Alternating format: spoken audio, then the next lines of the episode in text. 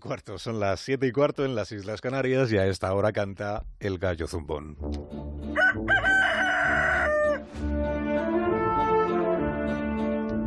Hoy con Antonio Lucas. Antonio, buenos días. Buenos días, Alsina. Hace hoy 42 años que palmó el dictador Francisco Franco y en los últimos meses se habla de él como si aún estuviese de capilla ardiente.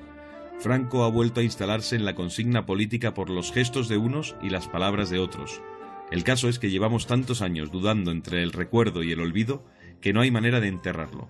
Cada vez que los independentistas, por ejemplo, llaman al resto del mundo facha o franquista, es como descorchar una botellita de oxígeno en favor de aquel siniestro caudillo.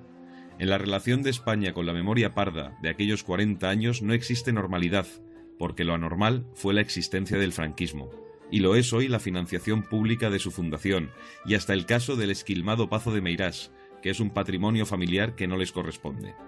A Franco conviene olvidarlo como fetiche arrojadizo. Es su legado el que no puede ser alimento de la amnesia, entre otras cosas porque sirve para que sepamos de dónde vienen algunas actitudes que afean el paisaje democrático de España, y sobre todo para valorar más y mejor la apaleada democracia que tenemos, pero aún así, democracia.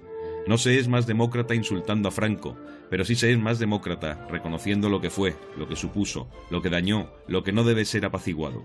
Porque no sé qué nostalgia envasada existe en representantes públicos a los que aún les cuesta decir que ese tipo no solo es un fantasma remoto, sino un síntoma.